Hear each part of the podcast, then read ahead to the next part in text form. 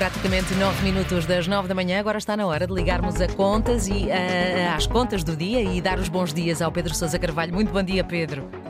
Olá, Mónica, bom dia. Viva, bom dia. Ora, o Instituto Nacional de Estatística anunciou ontem que a inflação caiu em fevereiro, isto pelo quarto mês consecutivo. Só que em relação ao preço da alimentação, não há maneira de parar de aumentar.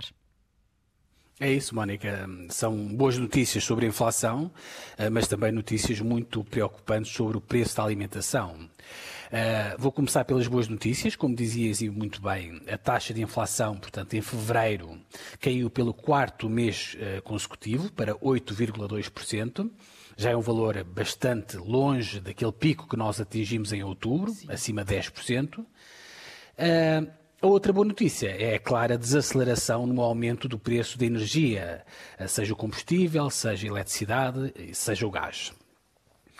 Em relação às más notícias, uh, claramente a questão é, é, o preço da alimentação.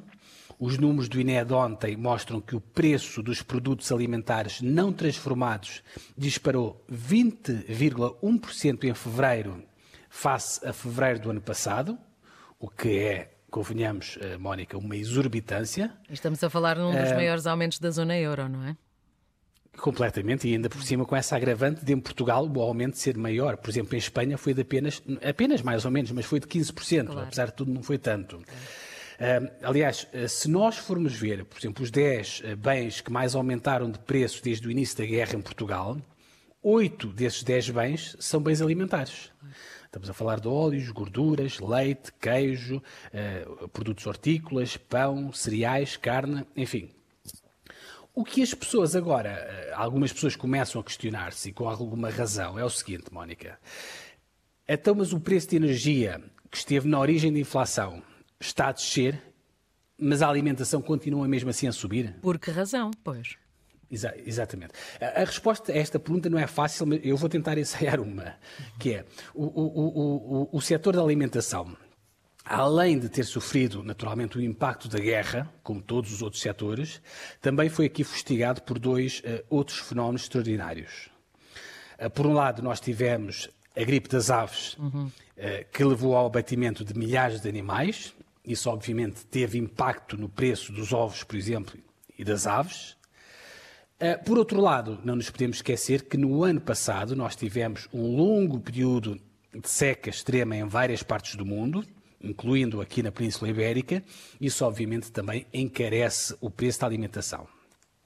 Agora, perguntas, mas isto justifica este aumento de 20%? Uh, eh, e já não devia estar a baixar? Uh, bom, uh, esta pergunta já é mais difícil de responder e eu confesso que não tenho a resposta. Mas a sensação que nós temos é que o setor, portanto a alimentação, poderá estar a aproveitar-se aqui desta situação de guerra para especular um bocadinho sobre os preços. Sim. Eh, este fim de semana, aliás, eh, António Saraiva, António Saraiva é o presidente da CIP, e eu acho que nesta matéria ele é completamente insuspeito. Ele dizia aqui numa entrevista, precisamente na Antena 1, à, à, à, nossa colega Rosário Lira, eh, que ele não tinha dados concretos, mas que ele sentia como consumidor que alguns setores poderiam estar a aproveitar-se deste efeito inflacionista para se esticarem no preço. Sim. Uh, isto é o António Saraiva a falar. Uh, obviamente ele está a falar com base numa suspeição, uh, numa sensação, que até posso admitir que esteja errada, mas obviamente acho que isto tem que ser esclarecido. e quem é que tem, tem, digamos, esta competência de esclarecer? creio que quer a ASAI, quer a Autoridade da Concorrência, têm essa capacidade a capacidade, até digo mais, tem esse dever, essa obrigação. Se nós uh, conseguimos fazer isso, por exemplo, em relação ao preço dos combustíveis uh, que é praticado nas bombas de gasolina, porque é que não haveríamos de conseguir, Mónica, fazer isso em relação à questão da alimentação, claro. que é muito mais importante? Claro. Uh, é verdade, não sei se te lembras, que o Governo já criou um novo imposto extraordinário para taxar estas empresas de distribuição que estão a ter grandes aumentos de lucros por causa da inflação mas eu confesso que nem sequer estou seguro que este imposto, em vez de ajudar, não tenha eventualmente até agravado mais o problema. Uhum. Porque a tentação normal dos supermercados, obviamente, será fazer repercutir esse imposto extra no preço de venda final que eles uh, cobram ao, ao consumidor. Uh, Enfim, só mesmo para terminar, deixa-me dizer-te que hum, eu não defendo de modo algum que os preços nem da alimentação, nem de nenhum bem essencial sejam tabulados ou fixados por decreto.